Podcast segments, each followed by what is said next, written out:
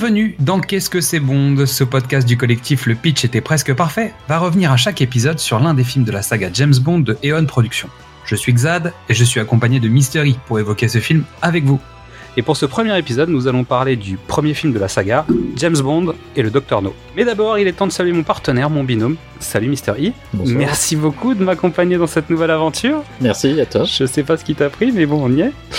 Euh, donc, nous allons parler de James Bond pendant un certain temps. Euh, on va commencer gentiment, mais euh, donc déjà, première question, Mister E. Pourquoi Quel est ton rapport à toi avec James Bond? La- le premier rapport avec James Bond, c'est l'interdit. Parce que Mhm. mes parents voulaient pas qu'on regarde les James Bond. D'accord. La première raison dite, c'est c'est que c'était trop con. D'accord. C'était des films débiles. Et puis, euh, avec le temps qui passe, on a vu des vrais films débiles comme euh, The Naked Gun. Ok. Et on s'est dit, bah, voyons un vrai film débile. Et donc, le premier James Bond que j'ai vu, c'est L'homme au pistolet d'or. Et c'était vraiment débile. Ok, ok, ok. Bon, alors on va, on va tout de suite prévenir les, les fans de James Bond et, et autres euh, personnes qui, qui adorent la saga et compagnie. Euh, pardon d'avance, parce qu'en en fait on ne sait pas encore exactement ce que va dire l'autre. On a, on a évoqué euh, rapidement no- notre avis sur les différents films. Donc pour le coup, on va donner notre avis euh, avec notre recul, avec un contexte qui est un peu lointain de l'origine de, de, de ces productions. On s'excuse d'avance pour les fans vraiment qui, qui sont qui adore James Bond, on on- on n'a rien contre James Bond fondamentalement. C'est juste qu'on va voir. Justement, on va, on va essayer de, de défendre ou pas euh, le projet, essayer de le comprendre aussi dans son contexte. Donc l'objectif est quand même de de pas euh, passer notre temps à tracher les films parce que c'est pas, pas le but. Euh, c'est pas du tout l'objectif. En revanche, on risque parfois de pas forcément être très sympa avec le film. Donc on, on vous aime quand même. Merci beaucoup. Moi, mon rapport avec James Bond, il va être un peu plus bah, plus basique, parce qu'en fait, on m'a jamais interdit de regarder James Bond. Euh, je me souviens pas en tout cas. Euh, par contre, il est un peu confus. C'est-à-dire que je, je, je suis né à peu près à la période de Timothy Dalton. En gros, on a dû finir Roger Moore avant que je puisse aller au cinéma. Et euh, donc j'ai un souvenir qui est oscille entre Dangereusement Vôtre avec Roger Moore qui se passe à Paris avec les cascades de Rémi Julienne et les premiers films, bah, les, deux films de Timothy Dalton qui datent des années 80 avec des cascades de Rémi Julienne, mais pas à Paris. Donc je ne sais plus lequel est le quoi. Euh, donc toujours est-il que mes premiers amours sur euh, sur James Bond tournent autour de ça. Mais en tout cas, euh, les, premiers films James Bond que j'ai dû voir, c'était à peu près à cette époque. Très bien. Et il est temps pour nous de parler un peu plus de Doctor No. Et on va parler du pitch du film. Que tu peux nous pitcher le film, euh, Mr. E? Doctor No, premier film de James Bond qui est envoyé à la Jamaïque pour enquêter sur les raisons mystérieuses pourquoi les fusées américaines se crachent en plein milieu de l'Atlantique. Pas mal. Pitch officiel euh, du film. Merci euh, Wikipédia pour euh, ce partenariat. merci beaucoup. Lorsque deux agents britanniques disparaissent mystérieusement en Jamaïque, le chef des services secrets britanniques M y envoie l'agent l'agent spécial 007 James Bond pour enquêter. Celui-ci va devoir affronter le Spectre, une organisation qui vise à dominer le monde, personnifiée par le Docteur No. Je préfère ton style. hein. Donc la fiche technique de The Film. Donc le Docteur No, euh, titre original, euh, année de sortie 1962, réalisateur Terence Young de 105 minutes avec Sean Connery, c'est original, Ursula Andress, Joseph Wiseman dans le rôle du Docteur No, Jake Lord dans le rôle de Felix Leiter, Bernard Lee qui jouera M pendant quelques films, et Lois Maxwell en Miss Money Penny. Avec un générique original de Monty Norman, arrangé par John Barry, et ça va être l'heure d'écouter la bande-annonce, juste pour se remettre dans le bain de l'époque et, et voir un peu le style général de ce que c'était euh, à l'origine. Je m'appelle Bond. James Bond. Mes instructions étaient formelles. Je devais partir pour la Jamaïque dans deux heures. J'ai licence de tuer. Vous m'avez fait manquer ce coup. Vous ne manquez rien. J'ai décidé enfin d'accepter l'invitation. Je dois partir immédiatement. Alors que ça recommençait à devenir intéressant.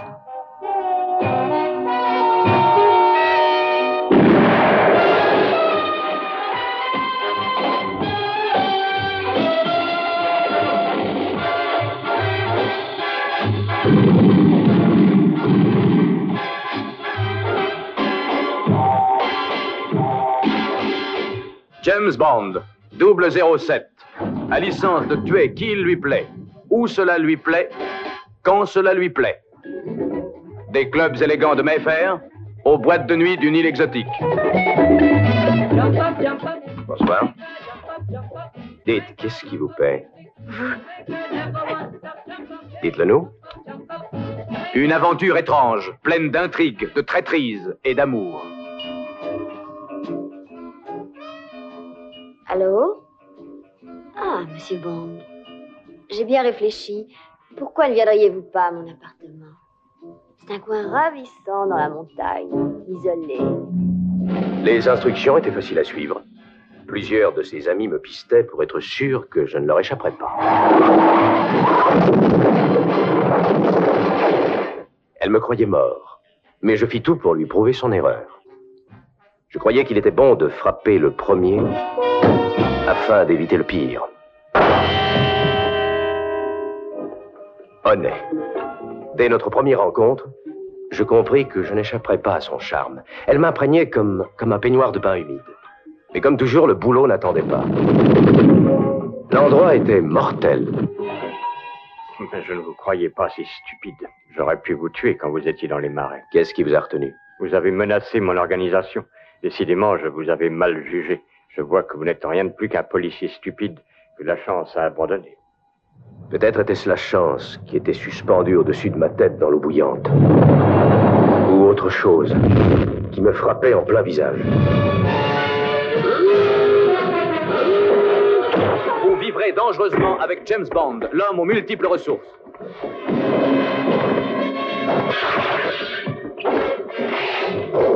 Un film d'action explosif, d'après le roman qui a passionné des millions de lecteurs. Des aventures exotiques extraordinaires.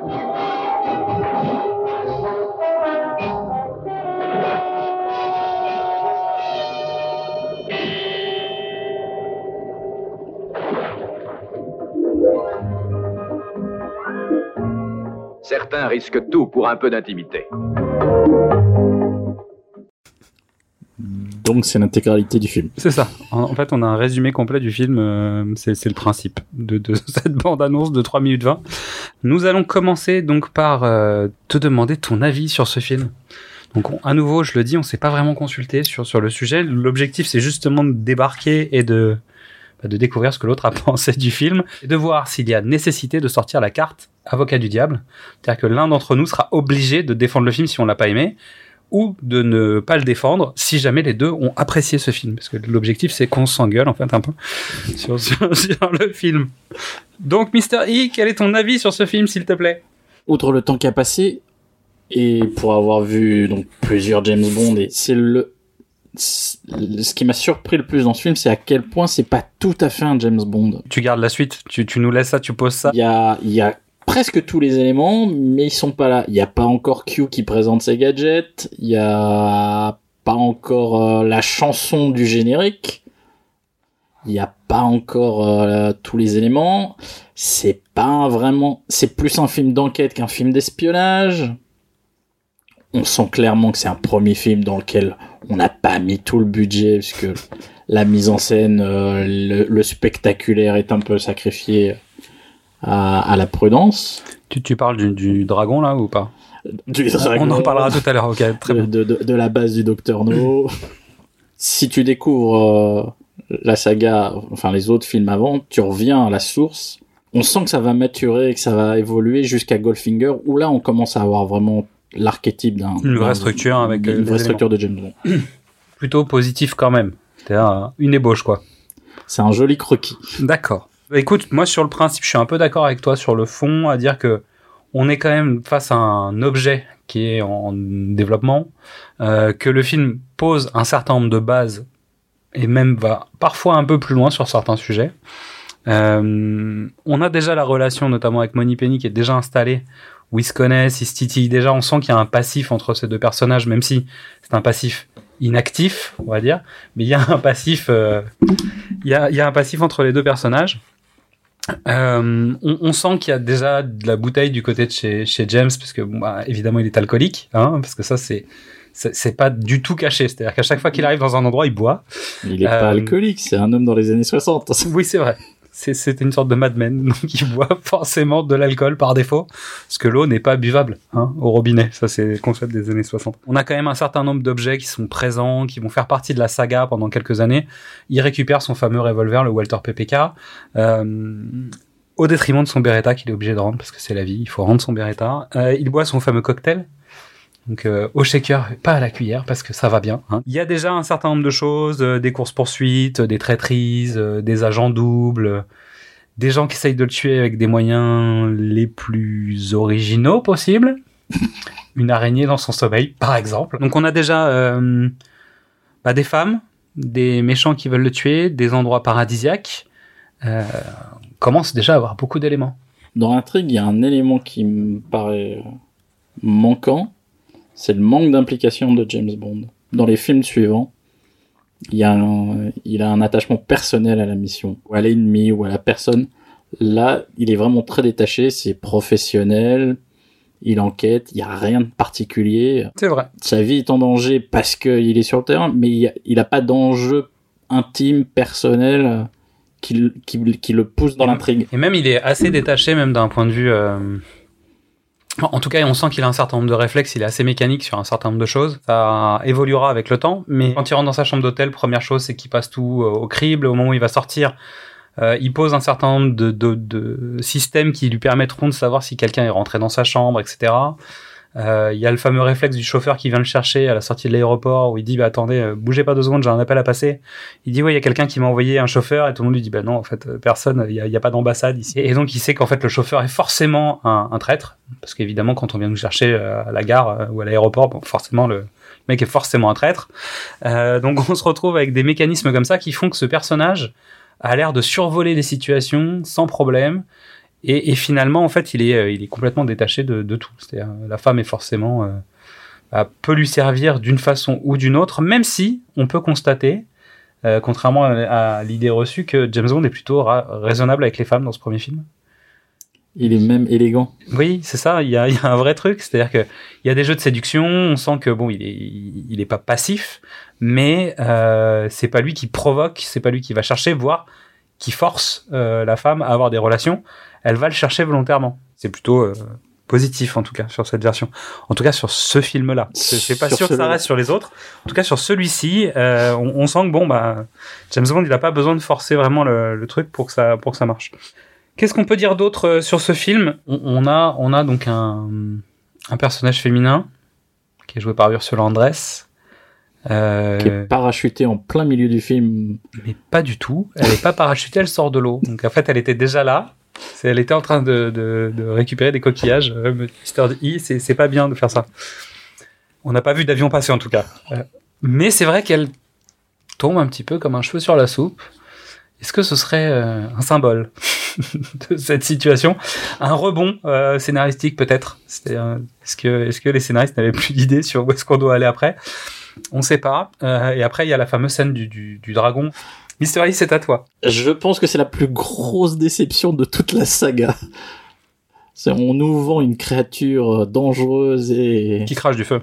Et, mythique, et c'est un bricolage de carton-pâte. Oui, qui crache du feu. Mal filmé, mal cadré. mal cadré, mais qui crache du feu. Mais qui crache du feu. Et qui tue quand même un des personnages en étant aussi. En, tout cas, on se croirait dans Star Trek. C'est la mort la plus. Oui, c'est la mort la plus euh, red short de. ouais, c'est vrai. On, s'excuse auprès des Trekkies, mais euh, en fait, on, dirait, on se croirait dans Star Trek, version originale, voire dans Cosmos 1999. on, est vraiment sur du. Ouais, non, ça marche pas. Attention, bouge Non Oh mon dieu Ah, il est mort Vite, partons mais t'es pas triste parce qu'il est mort Non, mais c'est pas grave, on se connaissait pas vraiment. Euh, donc, bon, bref. Euh, puis James Bond est nettoyé de la tête aux pieds plusieurs fois euh, avec dans, une situation un peu étrange, bon, qui a été reprise. Euh, en, en, tout cas, beaucoup de films se sont inspirés de celui-ci. On retrouve des séquences claires qui ont été pompées de A à Z dans SS 117, les versions récentes. Euh, Austin Powers a appris un certain nombre de choses, a, appris, beaucoup de choses dedans aussi. La, scène notamment de la décongélation, pour moi, c'est Doctor No, hein, soyons clairs. On est d'accord. Et ensuite, il arrive dans, dans, la base des méchants et finit par voler le costume d'un méchant suite à une bagarre et, et il, avec des masques transparents. Donc on se demandait si c'était le cas de, si c'était un clin d'œil en fait à l'intérieur de l'armée des douze singes sur le costume de Bruce Willis, mais peut-être. Sait-on jamais, c'est envisageable. Et euh, on se retrouve dans une situation où bon, James Bond bat le méchant, euh, on ne sait pas trop comment il fait. C'est-à-dire que la, bagarre est un peu filmée de loin, c'est pas très beau. il appuie, il déclenche, il déclenche une explosion en appuyant sur un bouton, car évidemment c'était facile. C'était le bouton rouge. C'était marqué dessus. Ouais, oui, c'était marqué euh, déclencheur de, de, de bombes explosives de, la base des méchants, qui, est, qui, est, aussi une vanne qui est reprise bah, dans Austin Powers ou dans, dans, ce genre de film où finalement c'était un peu facile. Donc on sent quand même que on doit préciser un truc avant tout. On n'a pas lu les romans d'Ian Fleming. Non. Parce qu'il est possible que le problème soit chez Ian Fleming déjà. C'est-à-dire qu'il y a un certain nombre de choses qui soient parachutées dans, dans l'écriture originale. Mais euh, pour le coup, euh, bon, c'est vrai qu'il y, a quelques facilités d'écriture. Euh, on n'a pas parlé des, trois souris aveugles qui, qui ouvrent le film, qui, qui, sont aussi un, un clin d'œil très très très très très appuyé, qui, qui finalement en fait on met du temps à faire rentrer dans le film, je dirais aussi. J'ai mis du temps à rentrer dedans parce qu'en fait, je me suis demandé, c'est quand même un peu particulier cette ouverture. Et euh, bah, c'est également, c'est une des, enfin, c'est la première ouverture et c'est une scène extérieure où tu vois pas James Bond. Dès le deuxième film, la première séquence commence sur James Bond avec une contextualisation des enjeux du, film qui va arriver, mais celui-ci, non, prend 10 minutes pour euh, placer euh, le contexte, la Jamaïque, euh, les agents secrets anglais qui sont, qui sont tués. On, est dans une espèce de, de, de, de, prologue Colombo. Notre avis, il est plutôt comment là sur ce film? Parce qu'en fait, on est positif ou négatif dessus. Donc, c'est quand même impossible d'être négatif sur un, un film qui, qui est si riche et qui a posé tellement de jalons et qui, qui en arrive à son 25e film quand même. C'est vrai. Donc en gros, on peut pas être négatif avec James Bond. On n'était pas dans le contexte de l'époque. Donc c'est sûr que depuis, on a vu tellement de choses que c'est difficile. On a tous mangé beaucoup de cinéma. Euh, Celui-ci est ce qui a suivi. Et, et sans doute, on, a pris l'habitude d'avoir un certain nombre de codifications dans l'écriture, de gestion en fait de la narration, de la dramaturgie, qui sont pas tout à fait euh, ce qu'on trouve à l'intérieur de ces, ces films-là de l'époque. Donc résultat, on a sans doute pas mal de problèmes, euh, nous en tant que spectateurs des années 2020, euh, à regarder ça en étant neuf. C'est compliqué en fait de, de, se mettre vierge de tout bagage et finalement de prendre le film comme il a été à l'époque. Donc euh, je pense que si on traite ça comme le dernier Mission Impossible, en se disant ouais regarde t'as vu ces scènes d'action c'est fou, euh, bah ça marche en fait. C'est-à-dire que très certainement ce film il a impressionné les gens à l'époque. Je suis pas sûr que ça a été le, blockbuster de, son époque, mais ça a euh, été le blockbuster de son époque à ce point-là oh, ouais. Où il y avait d'autres super-héros bah, du, cinéma qui étaient plus... Non, non, c'est... Le Docteur No est quand même un film marquant, parce que c'est lui qui lance toute la mode du film d'exploitation euh, d'espions, euh, les OSS, les films euh, avec Eddie Constantine, et il a un nombre incalculable d'espions italiens et allemands et espagnols, fait avec un budget beaucoup moindre, qui quand tu les regardes aujourd'hui, font que les productions Ion étaient un cran au-dessus, même s'ils n'avaient pas encore mis euh, toutes leurs billes euh, dans ce premier film. Donc ce, ce, James Bond est donc un blockbuster, donc on est plutôt euh, positif finalement, avec le recul, avec tout ce qu'on peut en dire nous aujourd'hui. Si on avait trois choses à retenir sur ce film, ce serait quoi? Bon ou mauvais, peu importe. La scène, la scène du casino, qui est incroyable puisque ça je veux dire, c'est la réplique ultime du cinéma. S'il doit y en rester une, ce sera celle-là. La sortie d'Ursula Andress, mais moi, pas par sa beauté, mais par ce côté totalement... par le côté what the fuck de la situation. Et pourquoi là tout de suite maintenant Et pourquoi à cet endroit Pourquoi Non, non, mais on est d'accord. Et le troisième, c'est euh, le regard euh, apeuré et plein de sueur de Sean Connery avec euh, la Miguel sur l'épaule. Ouais. Alors, est-ce que Sean Connery est allergique aux araignées finalement? On sait qu'il aime pas les rats. Ouais, il aime pas les rats. Mais euh, est-ce qu'il aime les araignées? On ne sait pas. Non, mais ça, me paraît pas mal. Je vais moins me mouiller, moi, pour le coup. euh, non, moi, je vais retenir la musique, évidemment. Euh, mais bon, là, c'est c'est carrément une, un marronnier. Qu'est-ce que je vais retenir sur ce film fondamentalement?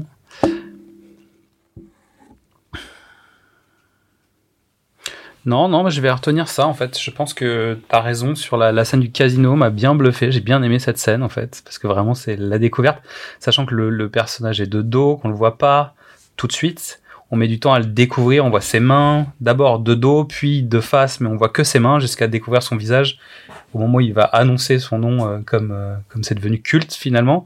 Donc non, non j'aime beaucoup cette scène et surtout c'est une scène où il se fait draguer, qui drague pas vraiment, euh, que la fille le rejoint dans sa chambre, mais c'est pas de sa faute, le pauvre évidemment. donc non, non, mais je suis plutôt d'accord avec ça. Et Ursula Andress, pourquoi pas? Moi, le, le j'avoue que le dragon.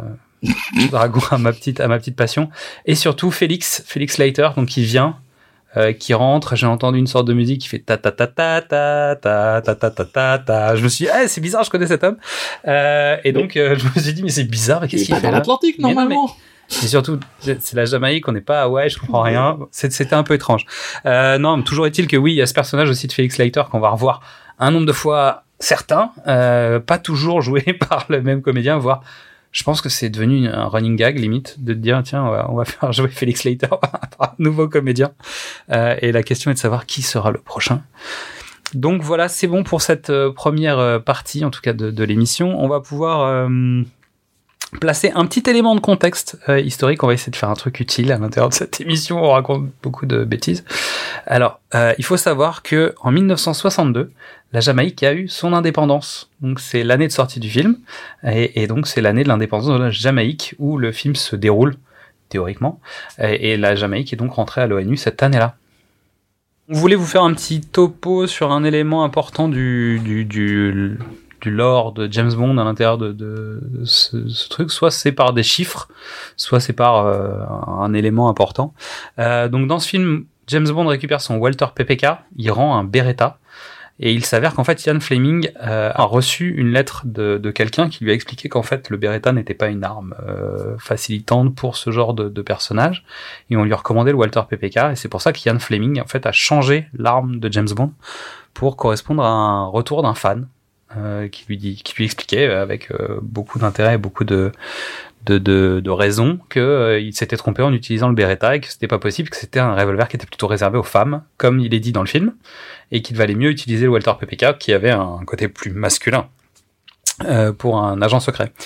Donc voilà pour la petite information, euh, le petit fact euh, intérieur de cet épisode.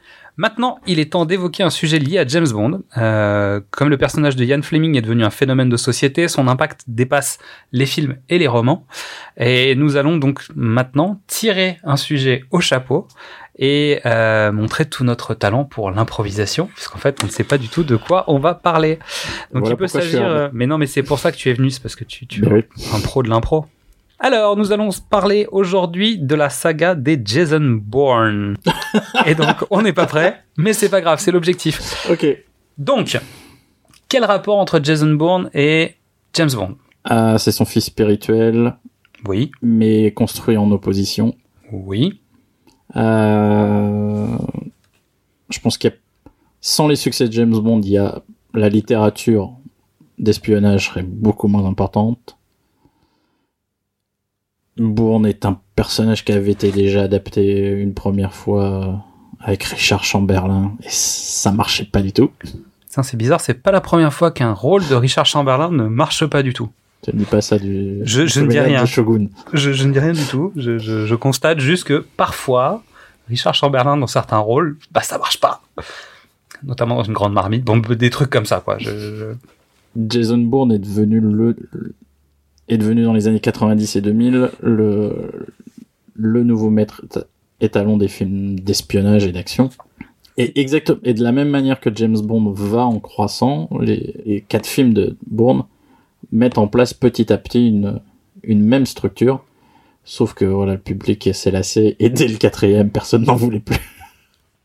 Il n'y avait plus Matt Damon. C'est ça, non? C'était ça le problème finalement. Il y a eu un problème. Qui est revenu au cinquième, mais la c'était trop tard. la formule fini, était déjà fini. établie et ça. On, on sait que les cinquièmes films, bah, c'est jamais, euh, c'est toujours un peu dangereux. On a vu Die Hard. Non, il n'y a pas eu de cinquième, pardon. si, si. Non, on s'est arrêté au 3. Euh, vaguement, il y a eu un quatrième, je crois. C'était un court métrage. Euh, mais il n'y a pas eu de 5.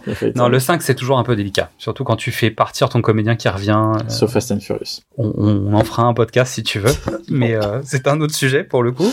Euh, non, je sais pas. Moi, j'ai arrêté Fast and Furious au 5, je crois, si je dis pas de bêtises. Bah oui, c'était. Et je m'étais forcé à regarder le. C'était celui qui avait une piste d'atterrissage de 17 km de long. c'est ça, ça doit être ça. C'était ça. Mon dieu. Euh...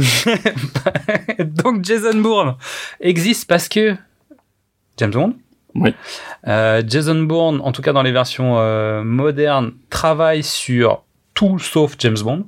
C'est-à-dire pas de gadgets, très peu.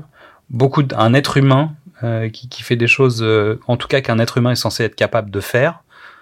Toute proportion gardée, évidemment, ça reste du cinéma. Euh, mais pas de voiture, pas de, de, de, personne qui lui, a, qui lui a laissé des objets, finalement pas de revolver, etc.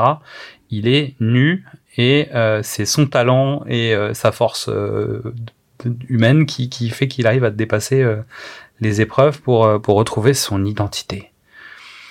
Mais tu retrouves les mêmes éléments de James Bond, c'est-à-dire que c'est un homme seul qui voyage à travers le monde oui. dans des dans des dans des régions exotiques, sauf pour le premier, parce que hein, les Deux-Sèvres, c'est pas ça.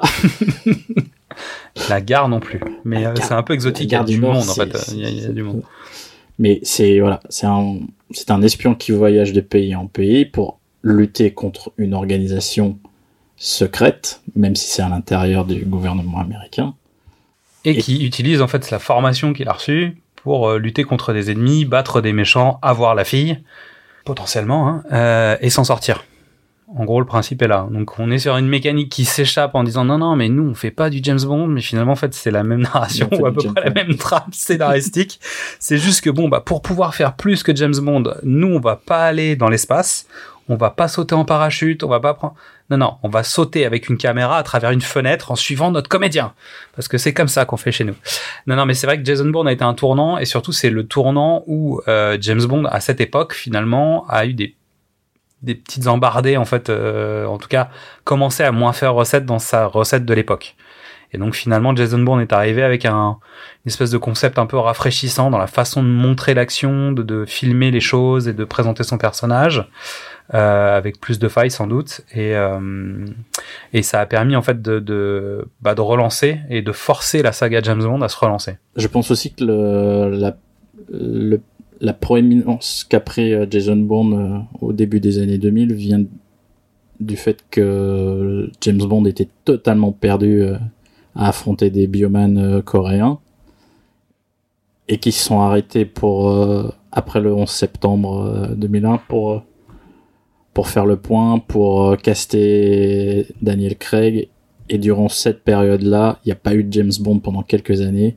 et Bourne a pris toute la place à juste titre. Merci pour ce topo sur euh, Jason Bourne. Euh, vraiment au Jason hasard. de- Bourne. Jason Bourne. Euh, au hasard, donc. Vous êtes de- des de- Canadiens, évidemment. un- C'est un, indice. Évidemment, je suis canadien. Euh... je vais avoir des problèmes en fait avec tes conneries. Au pied levé, puisqu'on fera ça à chaque fois maintenant, euh, au pied levé, on ira traiter un sujet en rapport avec James Bond et euh, on ira regarder un petit peu euh, ce qu'il en est. Je vais en profiter pour vous présenter donc quelqu'un qui travaille avec nous, qui s'appelle Midissa. euh, qui nous a préparé une petite chronique autour de James Bond et donc euh, cette semaine, Midissa nous parle de Dr No. Salut à tous, je ne suis pas une grande fan de James Bond, mais comme Xad et Mystery m'ont supplié, c'est-à-dire menacé, j'ai donc regardé James Bond contre Dr. No et maintenant je sais pourquoi je ne suis pas fan. Je ne comprends rien au James Bond. C'est censé se passer en Jamaïque. Moi, je m'attendais à voir James tirer sur un gros joint de bœuf et à faire une soufflette à Dr. No sur une plage en buvant du rhum autour d'un feu de camp. Au lieu de ça, ils font de la capoeira avant de faire bouillir Dr. No comme un sachet de nouilles. Moi, je vois pas le rapport. La capoeira, ça vient du Brésil. J'ai rien compris, moi, aux indications de la séductrice asiatique slash manipulatrice slash biatch. Hmm. Mais JB, il a très bien compris, lui. Et sans prendre de notes, hein. Oui, je l'appelle JB. On est devenu proche quand je lui hurlais de pas aller la rejoindre parce que c'était un piège. Mais est-ce qu'il m'a seulement écouté? Non! Il préfère écouter sa bille Ce film a été très éprouvant pour moi. J'ai pas compris pourquoi quand il tente de s'évader par une grille d'aération, qu'il y avait un pétard qui explosait, j'ai pas compris pourquoi derrière cette même grille d'aération on avait relié l'évacuation des toilettes. Mais je vous rassure, j'ai très bien compris pourquoi, dans la scène de fin, il détache son bateau du bateau venu les sauver lui et sa meuf. Enfin, ils n'ont pas officialisé, mais je suppose que s'il est prêt à mourir en mer avec elle, sans lui demander son avis, c'est que c'est sa meuf. À moins que je n'ai encore rien compris. Merci à Midissa pour son intervention talentueuse.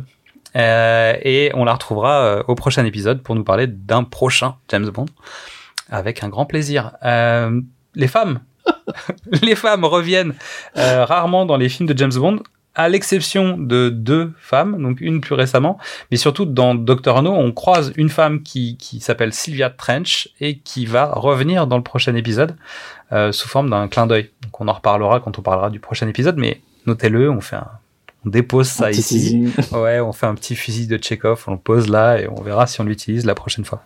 Euh, donc sur ce, on arrive au bout de cette émission qui aura duré un certain temps. Et euh, je, on voulait terminer en fait cette émission par euh, les morceaux rejetés de musique de James Bond, euh, puisqu'en fait tout le monde doit à peu près voir de quoi on parle. C'est-à-dire qu'à chaque fois qu'un James Bond va sortir, c'est un événement que la musique euh, provoque des émois, des folies, des disputes dans les familles pour savoir si le dernier était bon, pas bon, que, comment t'as trouvé la musique de Spectre, etc. Et donc pour pouvoir assurer un spectacle musical euh, intense, il faut euh, des talents pour écrire ces chansons. Et pour le coup, en fait, la production a régulièrement demandé à des artistes de travailler sur des sur des morceaux qui finalement n'ont pas été retenus. Donc, on voulait terminer l'émission sur ces morceaux euh, qui sont rejetés. Euh, Mister Hitch, tu penses à quelque chose, toi en particulier? Il y a un morceau qui t'a un, groupe, peut-être un artiste, euh, où tu t'es dit mince, il a fait un générique de James Bond qui n'a pas été retenu. Euh, le rocker en moi va parler de Muse. Ouais, de Muse. Et donc, est-ce que ce morceau est James Bondien pour toi? Est-ce qu'il méritait euh, vraiment d'être dans James Bond? Mathieu Bellamy mérite d'être dans, dans, toutes les chansons de James Bond. Il est né pour chanter du James Bond. Mathieu Bellamy est, est né pour euh, tout faire, en fait, pour être dans tous les morceaux possibles. C'était pour quel film? Est-ce que tu te souviens? Non. Eh ben, c'est pas grave, on va retrouver. Sky... Euh, non, c'était pas Skyfall. Skyfall. Eh bien, nous avons terminé. Donc, c'était un morceau de Muse pour le, le, film Skyfall. Donc, sur ce, on va vous remercier beaucoup d'avoir écouté ce podcast. On vous dit à très bientôt. On revient pour le prochain épisode qui sera euh, Bon baiser de Russie. Et on va terminer sur la musique du générique. Comme cela se fait dans les James Bond en annonçant le prochain épisode. À bientôt.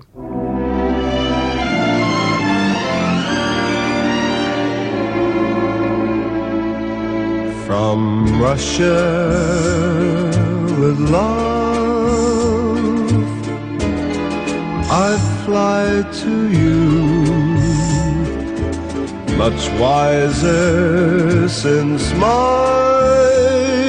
goodbye to you. I've traveled the world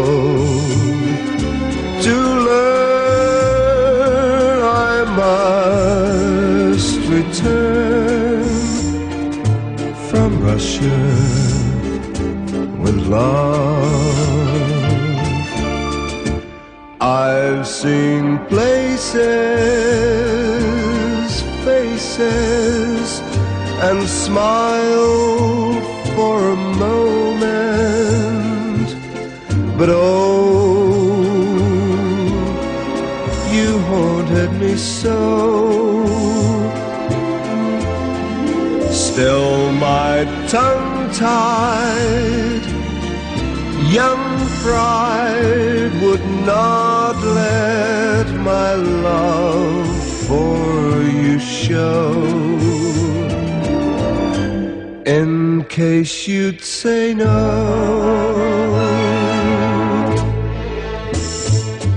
To Russia I flew, but there and then suddenly knew you'd care again. My running around is through. I fly to you from Russia. with.